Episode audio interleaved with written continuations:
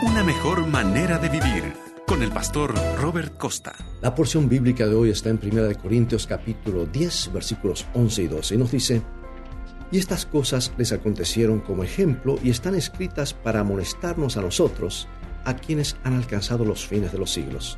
Así que, que piensa estar firme, mire que no caiga. Escucha esta historia. Hace algún tiempo, un joven de Malasia robó un Porsche deportivo valuado en 280 mil dólares de una sala de exhibición, conduciéndolo a través de la ventana. El único inconveniente con ese robo fue que, como los automóviles en las exposiciones no tienen demasiado combustible, la policía lo encontró al vehículo abandonado a pocas cuadras del lugar porque se había quedado sin gasolina o combustible. Y ese hubiese sido el final de la historia, si no fuera porque el ladrón que se había quedado con las llaves regresó con un bidón lleno de combustible y volvió a robar el automóvil del parque de estacionamiento de la policía. El otro día dije que los cristianos deberían seguir adelante olvidando el pasado. Y eso es totalmente cierto cuando nos referimos a nuestro historial de pecados y nuestros logros del pasado.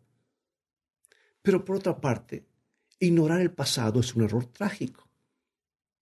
La Biblia dice en nuestro pasaje para hoy que todas las historias que se encuentran entre las tapas de este libro fueron registradas específicamente como ejemplos para nosotros, las personas que vivimos en el tiempo del fin. Y si lees estas historias con detenimiento, verás que el pueblo de Dios siempre se apartó y cayó de la misma manera.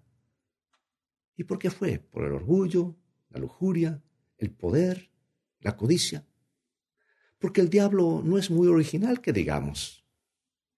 Cuando encuentra una táctica que funciona, se aferra a ella y la usa vez tras vez tras vez. Es importante que dediquemos algún tiempo a estudiar cómo las vidas de otras personas fueron arruinadas para que no caigamos de la misma manera. O dicho en las palabras del apóstol Pablo, el que piense estar firme, mire que no caiga. Es como el estacionamiento de la policía en Malasia, en el que depositaron el automóvil secuestrado. Ellos sabían que el ladrón tenía las llaves y que había sido bastante temerario como para atravesar el ventanal y adueñarse de lo que quería. Dejar el vehículo en un estacionamiento abierto fue un error, porque tenían suficiente información como para protegerlo un poco más de un segundo ataque. Pero no tomaron en cuenta lo aprendido, y el auto desapareció por segunda vez y antes de que pudieran bloquear los caminos para atrapar al ladrón, éste abandonó el automóvil y no pudieron encontrarlo jamás. Sabe, yo presiento que esta vez no habrá un tercer intento porque la policía finalmente comprenderá de lo que este ladrón es capaz. Y nosotros también deberíamos saber de lo que nuestro enemigo es capaz.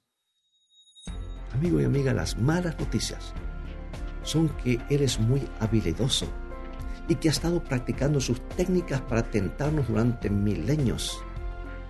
Intelectualmente no tenemos muchas posibilidades de vencerlo, pero tenemos un registro de sus acciones en la Biblia y eso hace que vivir sujetos a Dios, que nos da la victoria, sea siempre una mejor manera de vivir.